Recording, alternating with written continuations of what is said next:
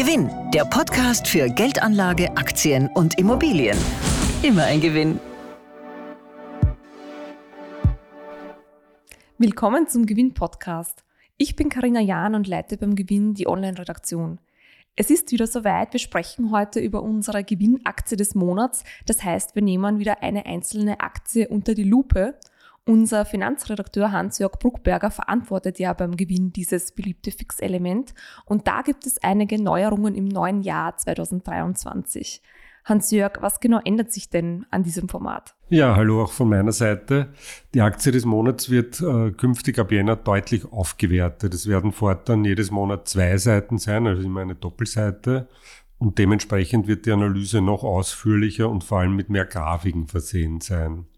Also wir werden die Gewinnentwicklung der Unternehmen optisch, also grafisch übersichtlich darstellen und ganz wichtig meiner Meinung nach fortan einen Peer Group Vergleich anstellen.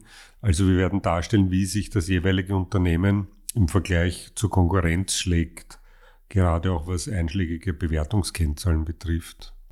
Was aber bleibt, ist ein wichtiger Hinweis, und zwar unsere Einschätzungen basieren auf den Gewinneinschätzungen von Analysten. Das heißt, sie sind keine Kaufempfehlung und ersetzen auch keine individuelle Anlageberatung.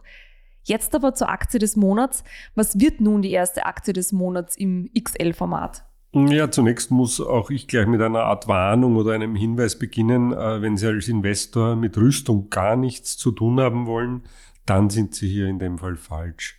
Auf alle anderen wartet ein spannendes Unternehmen, eines, das wie kaum ein anderes für europäische Integration steht. Die Rede ist von Airbus. Inwiefern europäische Integration?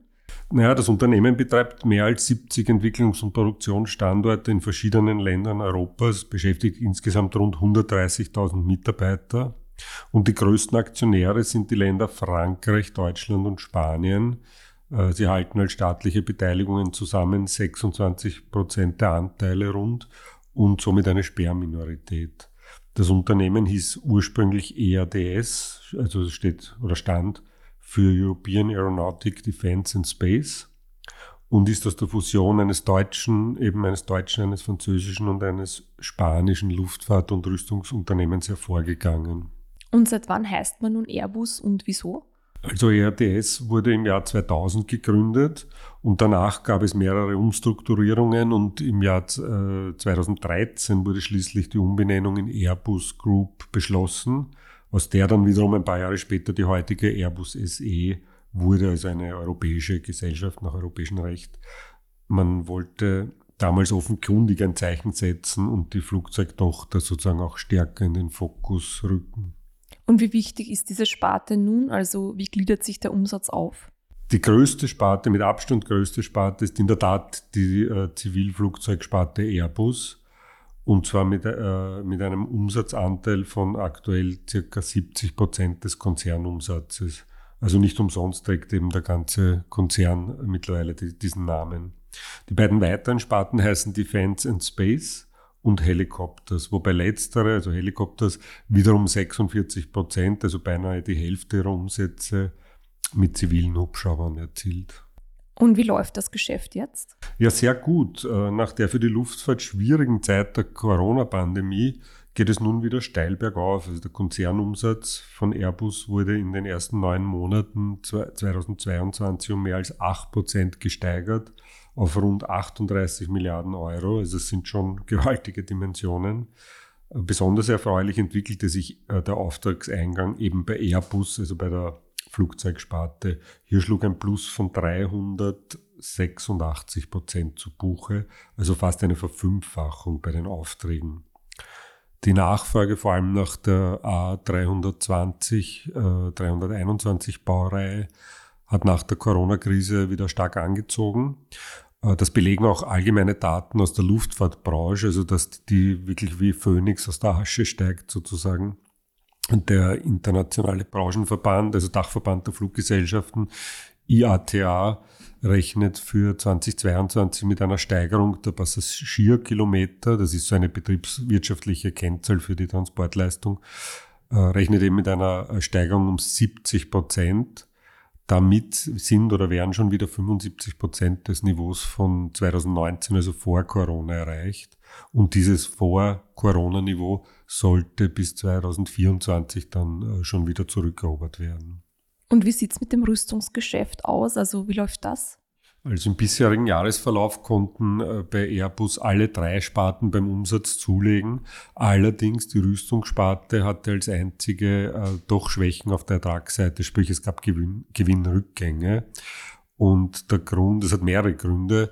Einerseits äh, die Sanktionen gegen Russland hat man gespürt, andererseits auch ähm, äh, eine Verzögerung des Starts der Trägerrakete Ariane 6 und last but not least, äh, die gestiegenen Kosten haben sich negativ bemerkbar gemacht. Dazu muss man wissen, dass Militäranschaffungen äh, in der Regel an Festpreise gebunden sind. Also in dem Bereich kann man steigenden Kosten nicht so einfach an Kunden weitergeben. Und das merkt die Branche, eben auch Airbus, aber der US-Konkurrent Boeing zum Beispiel musste deswegen im dritten Quartal sogar neuerlich einen Milliardenverlust ausweisen. Und sollte das Rüstungsgeschäft nicht aber durch die jüngsten Krisenherde, allen voran den Krieg in der Ukraine, in Zukunft profitieren? Ja, in der Tat. Mittelfristig sollten steigende Verteidigungsetats der Branche in die Karten spielen. Aber es kommt noch etwas positiv dazu, was Erfreulicheres. Es gibt auch in der Luftfahrtindustrie den, einen Trend zu mehr Nachhaltigkeit und dementsprechenden Innovationen. Airbus soll bis 2035 beispielsweise das erste CO2-emissionsfreie Flugzeug mit Wasserstoffantrieb in Betrieb nehmen. Und ja, das beflügelt eben zusätzlich die Wachstumsfantasie. Aber generell muss man sagen, ist die Wachstumsfantasie intakt und gera gerade auch in der zivilen Luftfahrt. Inwiefern? Das liegt schon allein am, am Bevölkerungswachstum allgemein weltweit und, und dem steigenden Wohlstand in den Emerging Markets. Also das Deutsche Zentrum für Luft- und Raumfahrt hatte bereits 2019 prognostiziert in einer umfassenden Studie, dass sich die weltweiten Passagierzahlen in den nächsten 20 Jahren mehr als verdoppeln werden und auf, auf 9,4 Milliarden Passagiere. Und zur Vermeidung von Kapazitätsengpässen erwarten die Forscher auch den vermehrten Einsatz größeren Fluggeräts. Und da, da spielt eben der Branche in die Karten und da steht äh, jetzt schon, kann man sagen, fest, dass Airbus ein großes Stück des Kuchens bekommen wird, weil schließlich ist der Konzern in einer komfortablen Situation Teil eines sogenannten Duopols zu sein. Äh, das heißt, Airbus und Boeing, also zwei Unternehmen, beherrschen mehr oder weniger den Weltmarkt als sozusagen als einziger Anbieter mit Ausnahme kleinerer Modelle von chinesischen Herstellern äh, de facto beherrschen eben die beiden den Weltmarkt äh, als einziger Anbieter von Großraumflugzeugen. Wie sind eigentlich die Machtverhältnisse in Bezug auf Boeing? Also wer ist da wirtschaftlich stärker? Naja, der US-Konkurrent Boeing hat äh, immer noch große Probleme, muss man sagen. Es gab ja Abstürze von Boeing 737 MAX 8 Maschinen und infolgedessen gab es Auslieferungsstopps und äh, ja, letztendlich Milliardenverluste. Also man kann schon sagen, dass er, dass, dass Boeing in, in, in einer Krise ist und da immer noch schwer, sich schwer tut, da herauszukommen. Airbus ist, ist im Zuge dessen übrigens äh, sehr interessant an Boeing vorbeigezogen und seit 2019 der weltgrößte Flugzeugbauer. Und als solcher hat man derzeit aber ganz andere Probleme. Nämlich äh, kommt man in, derzeit in Anbetracht dieser brüchigen Lieferketten, die ja viele Branchen betrifft, auch die Luftfahrt, mit der Produktion gar nicht nach. Und äh, vor kurzem musste der Konzern bekannt geben, dass man das Ziel für 2022 700 Verkehrsflugzeuge auszuliefern verfehlen wird. Allerdings, und das ist vor allem für Anleger wichtig, hat man an den finanziellen Zielen äh, festgehalten. Also daran ändert sich nichts, wie der Konzern betont hat. Konkret rechnet man nach wie vor mit einem bereinigten EBIT von 5,5 Milliarden Euro und einem Free Cashflow für Übernahmen und Kundenfinanzierungen von 4,5 Milliarden Euro. Und wie sind nun die Aussichten für die Aktie und damit auch für Anleger? Grundsätzlich sehr gut, denn auch kurzfristig scheint weiteres Wachstum geradezu programmiert. Der Umsatz soll laut Analystenschätzungen bis 2024 auf 77,3 Milliarden Euro steigen. Wir haben uns das in der Redaktion ausgerechnet. Wir sprechen hier von einem durchschnittlichen Gewinnwachstum von etwa 15 Prozent äh, pro Jahr, praktisch von 2021 bis 2024. So etwas findet man in Zeiten wie diesen wo ja die konjunkturellen Aussichten grundsätzlich bescheiden sind, bei so einem Riesenkonzern gar nicht so oft so ein starkes Wachstum. Generell muss man sagen, äh, oder kann man sagen, steht Airbus finanziell sehr gut da. Es hat auch einen starken Free Cashflow und ist hoch profitabel. Die operative Marge, also die EBIT-Marge, soll laut Schätzungen äh, im Bälde sogar zweistellig werden. Also man muss wirklich sagen, äh, wir haben die Finanzdatenbanken nach weltweiten Blue Chips durchforstet, die gewisse Kriterien erfüllen, also eine, eine gute Wachstumsdynamik haben, Finanzstärke, Profitabilität und so weiter. Und da kommt man an Airbus eigentlich kaum vorbei. Also der Name taucht immer wieder auf, wenn man so einschlägige Screenings äh, vornimmt. Und last but not least ist auch die charttechnische Betrachtung äh, derzeit sehr erfreulich. Also die Aktie ist drauf und dran aus einem aus einer Dreiecksformation auszubrechen nach oben. Und wenn das gelingt, dann wäre das ein starkes Kaufsignal. Das klingt ja alles sehr gut. Wo ist der Haken?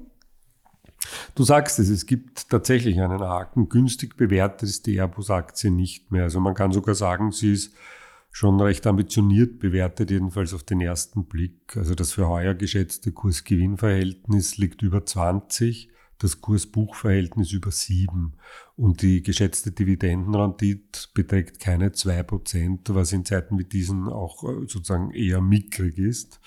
Andererseits muss man aber sagen, dass sich all das dann im Vergleich mit der Konkurrenz auch wieder relativiert. Also beim großen Rivalen Boeing würden sich Anleger sozusagen über solche Kennzahlen freuen, weil die Amerikaner zahlen gar keine Dividende, weil sie ja, wie gesagt, in, ein bisschen in der Krise sind und bringen aufgrund ihrer Verluste äh, erst gar kein positives äh, Kursgewinnverhältnis zustande. Aber okay, Boeing ist ein Comeback-Kandidat.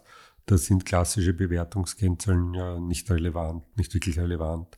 Aber auch im Vergleich mit anderen Mitbewerbern aus der Branche relativiert sich die scheinbar hohe Bewertung von Airbus doch ein wenig. Also der US-Rüstungskonzern Lockheed Martin beispielsweise weist ein ähnlich hohes äh, Kursgewinnverhältnis auf wie Airbus und sogar ein noch höheres Kurs-Buchwert-Verhältnis.